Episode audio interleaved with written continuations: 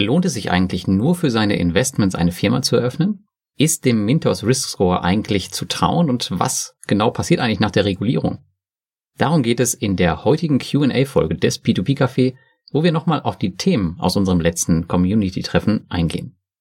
Wenn du diesen Podcast gerade auf YouTube siehst, dann lehne dich zurück und lausche unseren Worten. Alternativ kannst du über die Timestamps auch die Themen ansteuern, die dich interessieren. Und jetzt viel Spaß!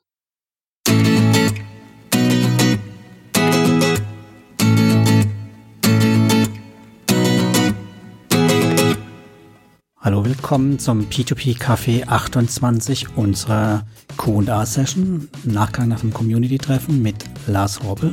Hallo Lars. Hi Thomas. Und mir Thomas Wutz. Wir haben wieder mal ganz kurz acht knackige Fragen mitgenommen und einen kleinen Nachklappe zum letzten P2P Café mit Ömer. Machen wir aber ganz am Ende, Lars, würde ich sagen, ne? Das machen wir am Ende, genau. Dann starten wir mal mit unseren Fragen durch, die wir eingesammelt haben.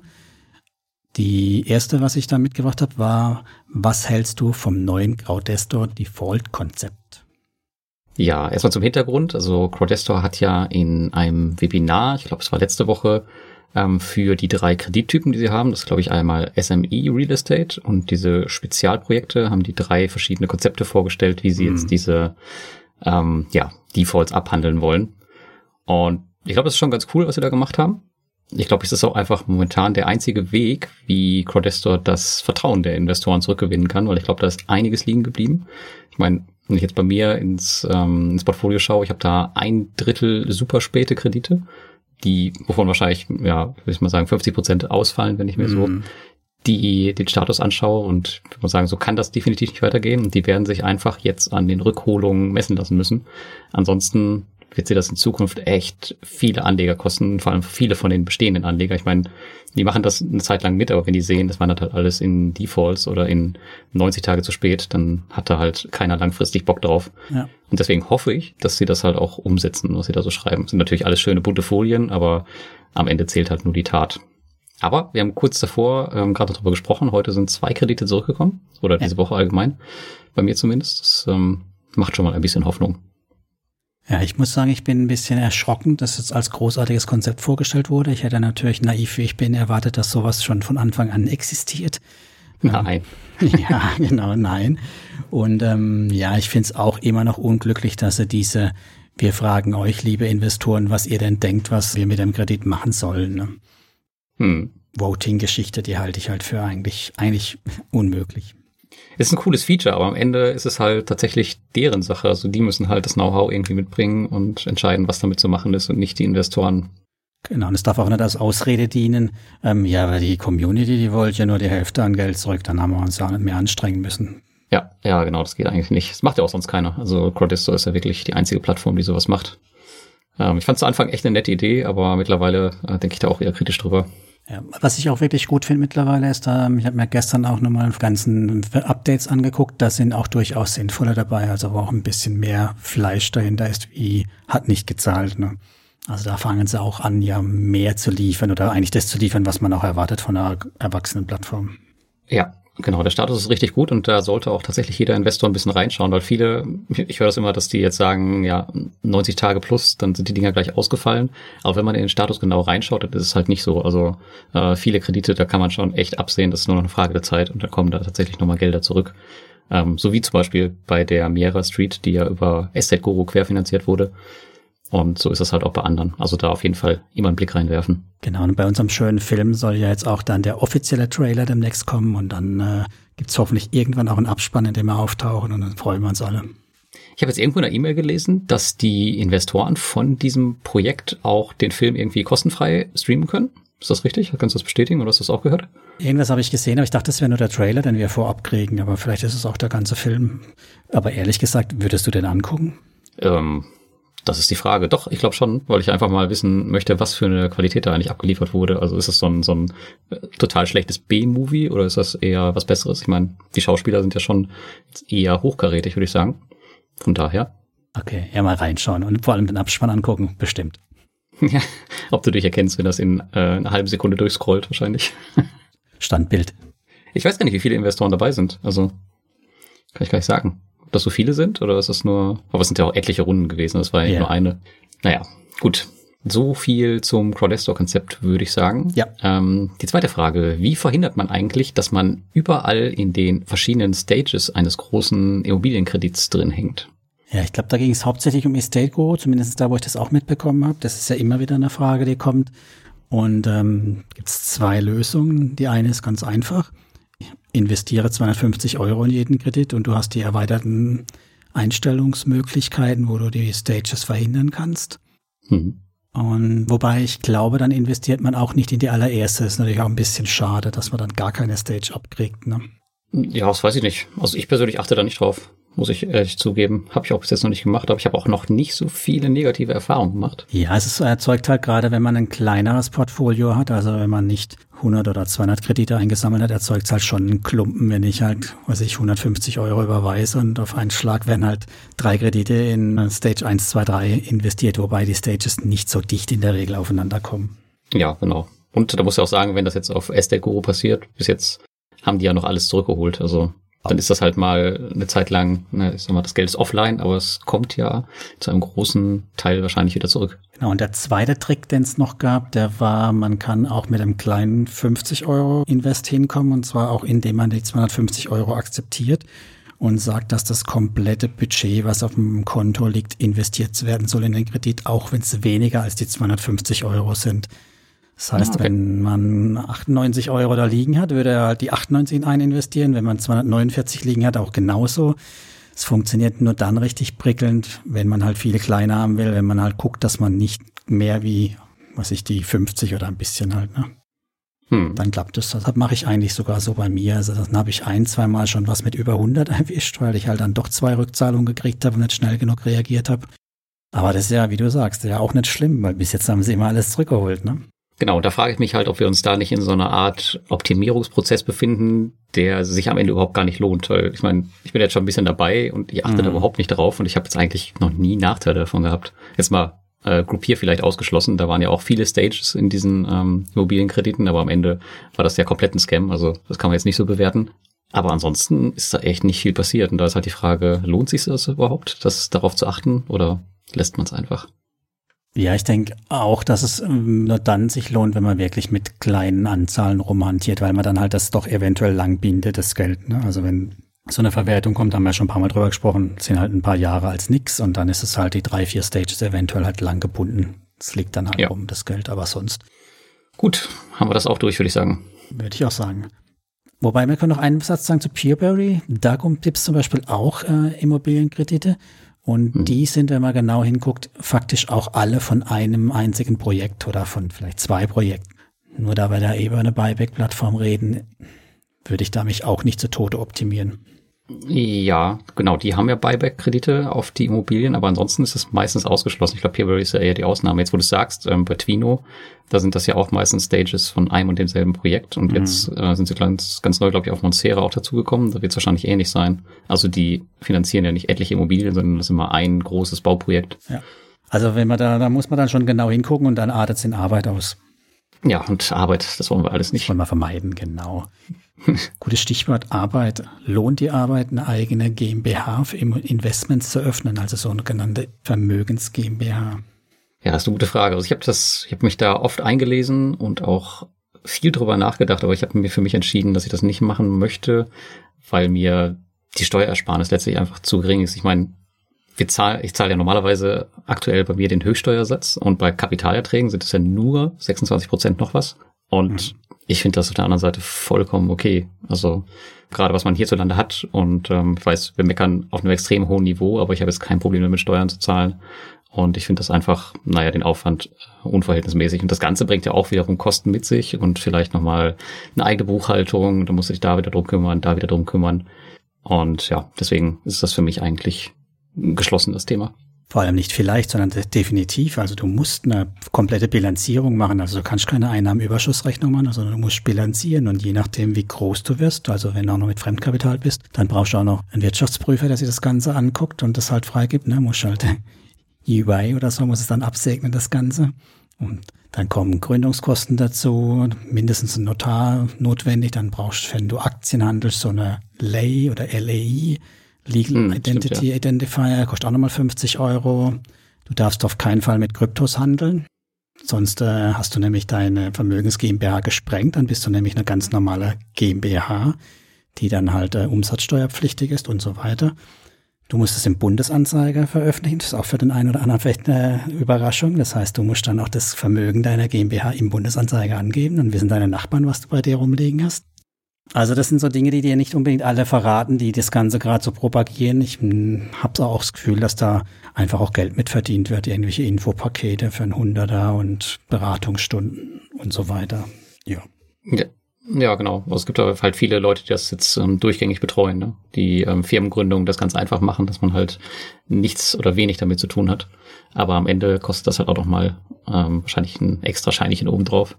Ja, muss ja. Also ich meine, für die ist das natürlich lukrativ und die haben keine Vermögensverwaltungs GmbH, sondern ganz normale Personengesellschaft in irgendeiner Form. Ja, also man kann sich bestimmt angucken, wenn die Vermögenswerte, ich habe jetzt mal gesagt, eben deine Liga, also wenn man 500k aufwärts unterwegs ist und vor allem in dem Immobilienumfeld kann es auch nochmal interessanter aussehen. Ähm, empfiehlt eigentlich jeder, der es nicht selbst verkauft, auch das unbedingt mit einem Steuerberater mal durchzuspielen, das Ganze. Also mit einem guten Steuerberater um nicht dann halt auf die Nase zu fallen mit dem Ganzen. Ja. Und diese Leihnummer, die du eben erwähnt hast, die ist übrigens auch für die P2P-Kredite wichtig, habe ich mir von Kolja sagen lassen. Die brauchst du nämlich auch bei der Anmeldung da auf einigen Plattformen. Zumindest aus denen, auf denen er angemeldet ist. Ah, ja. Also nicht nur für Aktien.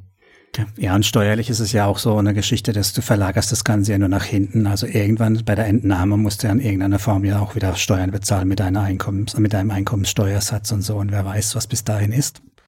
Genau, und du kommst auch nicht mehr so einfach dran, ne? Also ist jetzt nicht so wie, als wenn du jetzt Einzelunternehmer bist oder überhaupt ähm, Privatperson, dann kannst du es ja halt einfach schön auf dein Konto überweisen lassen. So einfach geht's dann halt auch nicht mehr. Es gehört ja nicht mehr dir, das gehört ja der GmbH, das Geld bist nur Gesellschafter davon, ne? Und das Vererbungsthema und so. Also es sind einfach so ein paar Dinge, wo man wissen muss. Es klingt so nett, ne? Die Sparschwein GmbH und so, aber es ist kein kleiner Schritt und das sollte man sich schon nochmal klar werden, was man da ein, einkauft mit dem Ganzen, ne? Genau, die Sparschwein GmbH ist ein ähm, gutes Stichwort. Ich glaube, da gibt es eine Website zu. Die mhm. haben ein relativ günstiges E-Book. Ich glaube, es kostet irgendwas um die 30 Euro, aber das ist immer noch besser, als wenn man sich jetzt ähm, von jemandem extern beraten lässt, der vielleicht extrem viel Geld kostet, um einfach mal so einen ersten Überblick zu bekommen, kann man sich vielleicht sowas eher holen, um mal zu schauen, wie viel Aufwand bringt das mit sich, wenn man wirklich, ja, wirklich ernst drüber nachdenkt, sowas zu machen. Vielleicht reicht das schon schon aus. Ja, das habe ich auch gelesen. Ja, ist das gut? Okay, ich habe es nämlich noch nicht gelesen. Ist schon aber, Jahre her, aber ich weiß nicht mehr. Also es, ich fand zumindest mal die Website, habe ich viel bei denen gelesen und dann halt noch ein bisschen breiter. Man findet halt auch bei, sogar bei CupTrader findet man das Thema. Man findet, wenn man nach Nachteilen sucht und so, findet man auch einiges. Also es gibt mittlerweile auch ähm, neutrale Quellen im Netz zu dem Thema, ja. Hm, vielleicht sollten wir uns da mal einen Experten ins P2P-Café holen. Vielleicht kann der uns da was zu sagen. Ja, schöne Idee. Gut, dann die nächste Frage. Und da kommen wir zur Historie bei Mintos. Ähm, die haben ja so einen schönen neuen Statistikbereich eingerichtet und die Frage war jetzt im Community-Treffen, was man uns eigentlich damit sagen möchte und was das eigentlich für die Zukunft bedeutet. Was meinst du? Naja, was man sagen möchte, ist natürlich, schaut her, wir sind transparent, wir legen unsere ganzen Zahlen offen. Wobei das ja die Kreditentwicklung ist von den, also sind nicht die Zahlen, was wie Mintus gewirtschaftet hat, sondern wie das Kreditportfolio sich entwickelt hat. Und ich habe aus dem Ganzen raus interpretiert, dass die Tendenz über die letzten Jahre ist, dass die durchschnittlichen Zinsen fallen. Okay. Ja. Und was man auch damit zeigen möchte, glaube ich, ist, dass es in vielen Jahren sehr, sehr gut funktioniert hat und dass halt 2020 dann ein vergleichsweise schwieriges Jahr war. Und ich glaube, richtig interessant wird diese Statistik werden, wenn sie vielleicht 15, 20 Jahre alt ist.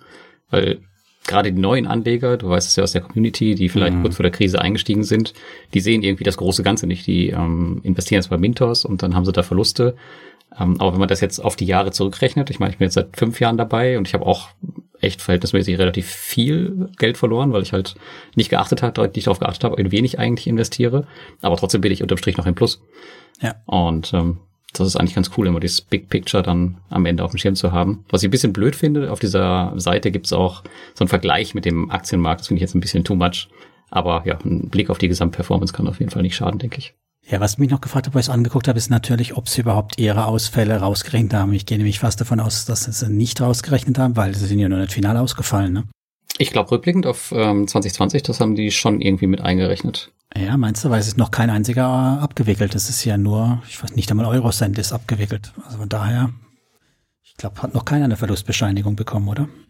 Nein, nein, das nicht, nee, aber die ähm, haben die haben das Performance-bereinigt, glaube ich, schon gemacht. Muss ich, müssen wir nochmal nachgucken, vielleicht. Ich meine, das hätte ich gesehen beim ersten, bei der ersten Durchsicht. Aber ich kann mich auch täuschen. Also aufgefallen ist mir nichts in die Richtung.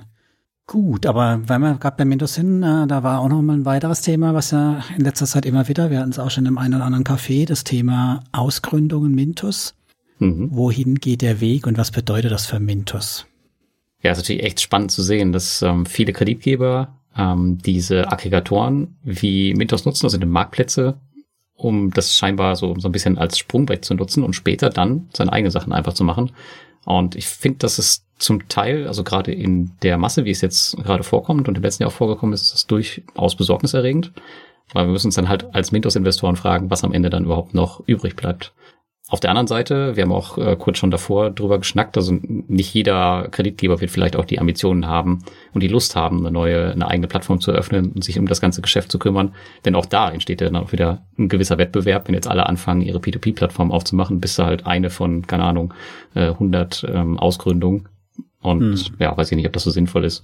Aber für Mintos ist das auf jeden Fall ganz, ganz blöd, finde ich. So richtig haben sie sich da auch noch nicht zu geäußert ähm, auf einer FinFellax-Konferenz, da weiß ich noch, da habe ich den Martin Schulte auch danach befragt und er meinte halt, das wäre, ja, das, das wäre halt nicht der Grund, äh, Mintos wäre nicht der Grund, sondern äh, es wäre halt einfach so, es wären Einzelfälle und das wäre alles kein Problem. Aber ich glaube, das ist schon ein Problem, weil ich finde, das aktuell sind das nicht mehr Einzelfälle, sondern es ist ja schon, das schon die ganzen Großen und Guten, die halt gehen. Ja, also genau, ich denke aber auch nur die können sich's erlauben, weil das was die halt natürlich schon das Problem haben, ist, ähm, die müssen die Masse hinkriegen. Wir haben ja mal so ein paar Rechenspielchen heute schon mal gemacht. Also das müssen schon mehrere Millionen Euro Kreditsumme sein, die die im Jahr finanziert bekommen über eine eigene Plattform, damit es auch sich nur annähernd trägt im Vergleich zu eben bei Mintos bleiben oder auch eine Anleihe, die sie herausgeben können. Weil das ist ja genau der, der, der Punkt. Entweder sie bleiben bei Mintos, zahlen da die Gebühren. Ich weiß gar nicht, wie hoch sind die? Zwei Prozent, ein Prozent?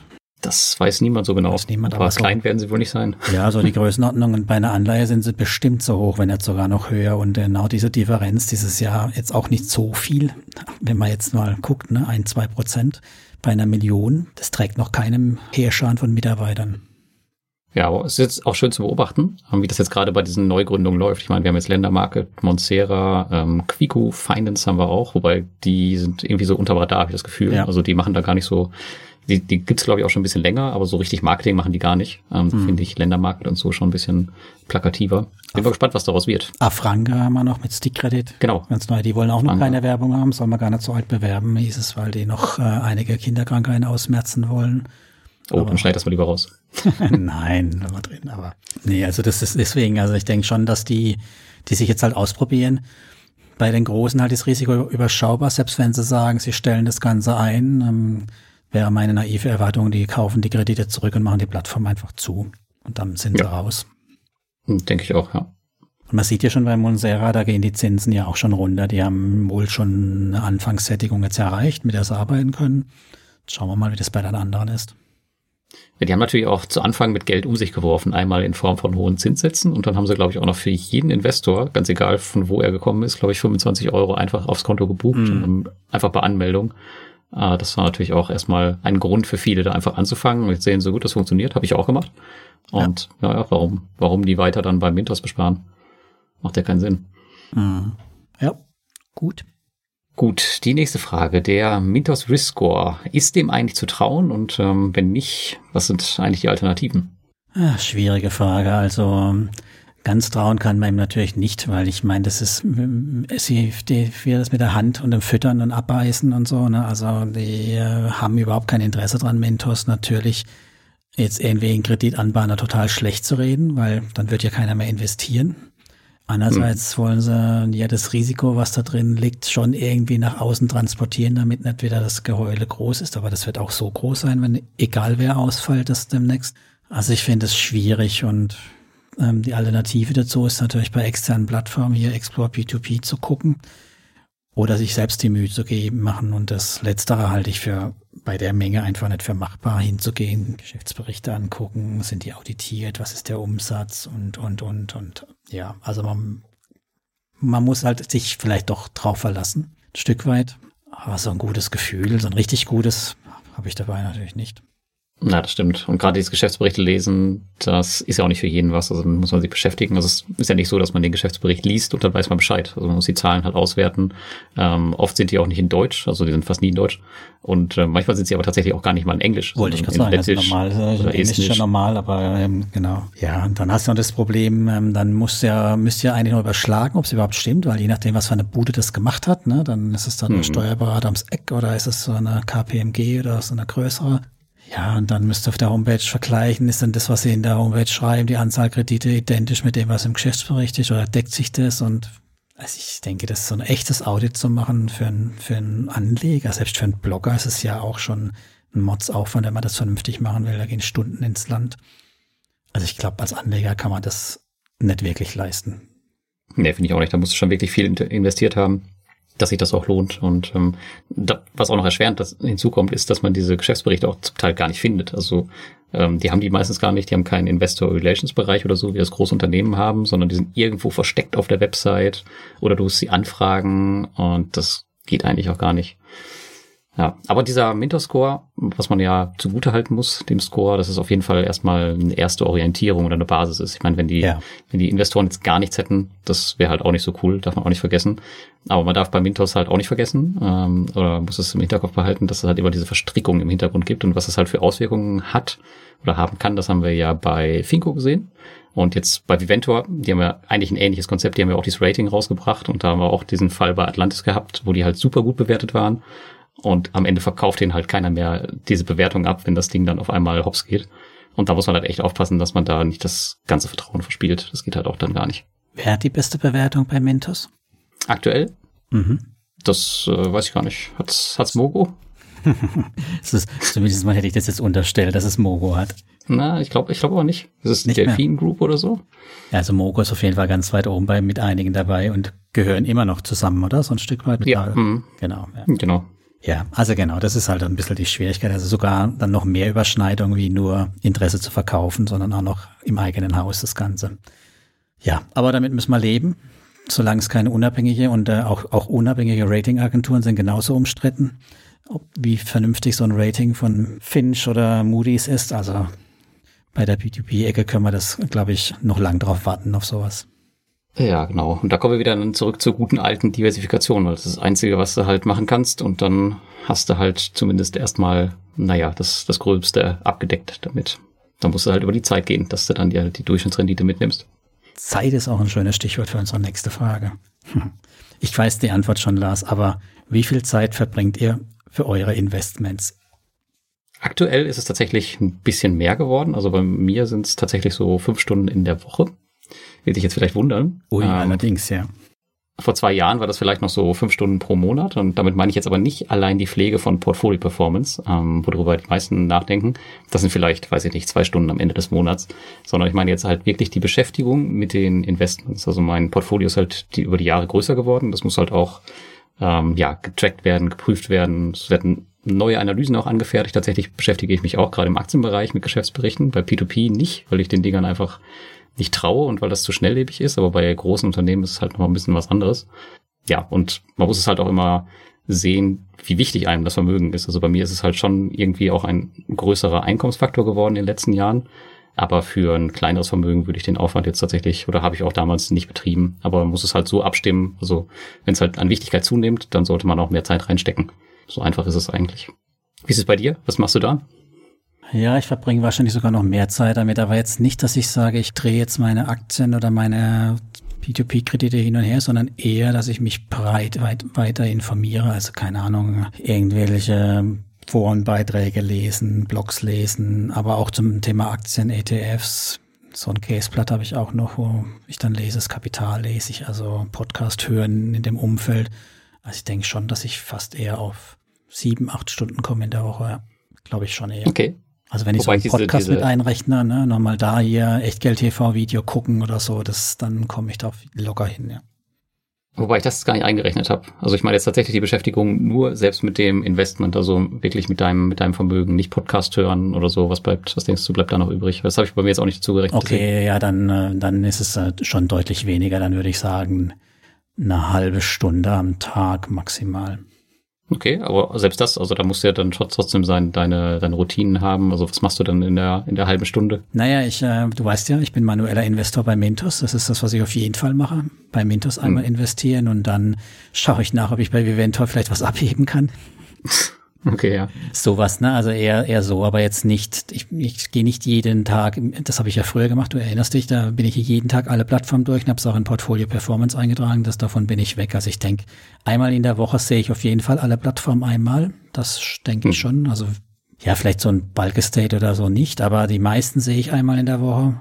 Und ich schaue bestimmt auch, also ich schaue eher in Portfolio Performance rein, als jetzt in meine Depots direkt, ne? Ich sehe, guck ja. mir halt einfach mal die Kurve an und denke, ups, was war das für ein Ausschlag? Oder aber ich gucke mir keine Einzeltitel normalerweise an. Das mache ich eher selten. Tatsächlich ist bei mir auch ähm, Portfolio Performance die Zentrale und da gucke ich sehr, sehr gerne rein, um auch einfach mal Auswertung zu machen und zu überlegen, okay, wo kann es hingehen, wo fehlt noch was, wo kann man noch was umschichten. Das ist auch ein sehr cooler Anlaufpunkt. Aber Voraussetzung ist natürlich, dass du dein ganzes Portfolio, Portfolio oder Vermögen ja. da eingepflegt hast, Hab ich. was halt eine Menge Arbeit ist. Das war eine Menge Arbeit, aber ich finde es auch super, weil zum Beispiel ich gucke mir dann halt immer kurz vor Monatsende, gucke ich mir halt an, was ist, wie, wie ist die Gewichtung? Ähm, ja, will ich jetzt mehr in Richtung Asien oder doch mehr USA oder vielleicht doch ein bisschen Europa, schweren Herzens, keine Ahnung. Aber dann äh, gucke ich halt so und dann passe ich mir nochmal die Sparpläne vielleicht entsprechend vorher an, ne, vom Monatsende. Sowas mache ich dann schon nochmal auch gern. Oder mhm. ab und an mal eine Einzelaktie, dann, wenn es doch wieder juckt, ne? Dann was so, so in der Richtung. Genau. Ja. Okay, gut. Die letzte Frage. Ähm, was passiert nach der Regulierung? Also wir haben speziell darüber gesprochen bei der Regulierung, was ähm, passiert bei der Ausgabe in Lettland von diesen neuen Lizenzen. Was meinst du? Ja, ich habe ja in Vorbereitung mir gesagt, habe ich eine Glaskugel oder sowas? Ne? Hm. Tja, also im Idealfall verschwinden nach und nach Plattformen ohne Regulierung und das Ganze wird transparenter, aber ich habe mir noch keine finale Meinung gebildet. Ich weiß, dass es ein Vorabdokument ja schon gibt, auch für die ganze EU-Verordnung, aber ich habe auch noch nicht reingeguckt. Ich habe wenig Hoffnung, freue mich aber, wenn sich was tut. Wobei die EU-Verordnung, das ist ja wieder Crowdfunding, das ist ja doch was, was, was anderes. Ähm, es geht jetzt mhm. um diese Plattformen, die sich ähm, speziell in Lettland regulieren lassen. Es sind, sind sieben an der Hand. Ähm, sowas wie Mintos, Debitum Network und Konsorten. Hast du da noch eine, eine spezielle Meinung zu oder nee. bleibt die dabei? Nee, ich, okay. Aber du hast doch bestimmt eine Meinung, Lars, ne? Ich habe dazu eine Meinung, ja. Also man munkelt so ein bisschen hinter Tür und Angel, dass es halt von den sieben Plattformen, die sich da jetzt beworben haben, wohl nicht alle schaffen werden, eine Lizenz zu bekommen. Was natürlich für diejenigen, die es dann nicht bekommen, äh, ein ziemlicher Hammer ist, weil, so wie ich das verstanden habe, also den wird danach halt einfach verboten, ähm, in Lettland weiter ihr Geschäft zu betreiben. Das heißt, die haben dann nur die Möglichkeit, entweder ihren Laden dicht zu machen oder halt ähm, sich umzufirmieren. Also auch wie Robocash nach Kroatien zu gehen oder nach Irland oder sonst so hin, aber halt nicht mehr in Lettland. Das heißt, die müssen dann raus. Und ja, und wenn das halt, wenn dann halt herauskommt, welche Plattformen dann halt darunter sind, die halt keine Lizenz kriegen, dann muss man mhm. sich aber fragen, was das dann für ein Reputationsschaden ist, ob danach dann überhaupt noch irgendwer bei den Plattformen investiert, weil irgendwas muss dann ja nicht in Ordnung sein, was vielleicht dazu geführt hat, und das werden die wahrscheinlich nicht preisgeben, warum das dann genau passiert ist. Hm. Ähm, und da sind sie wahrscheinlich beim Vertrauen dann auch unten durch. Und da muss man ja auch schauen, wenn das funktioniert, dass sie sich dann umfirmieren nach Irland oder so, dann werden sie die Kunden zwangsläufig wieder mit höheren Zinsen locken müssen, weil ansonsten, klar, wenn ich zwei ähnliche Plattformen habe, dann gehe ich doch ja. lieber zu der regulierten, anstatt zu der, die jetzt irgendwie, keine Ahnung, äh, in der gleichen Kirche reguliert ist, ähm, firmiert ist, wie, wie Groupier war.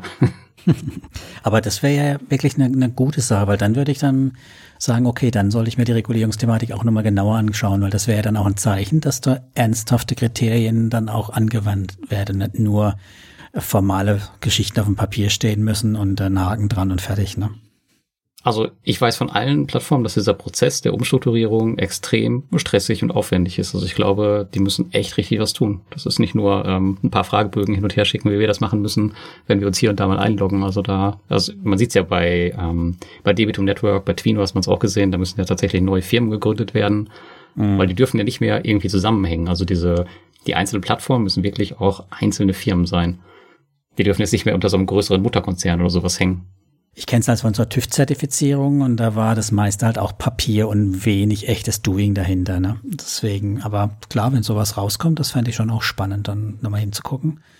Ich meine, ob es dann wirklich nur die Formalien sind oder ob es da Gründe gibt, die uns dann als Investoren sicherer auf den anderen investieren lässt. Ne? Richtig, ja.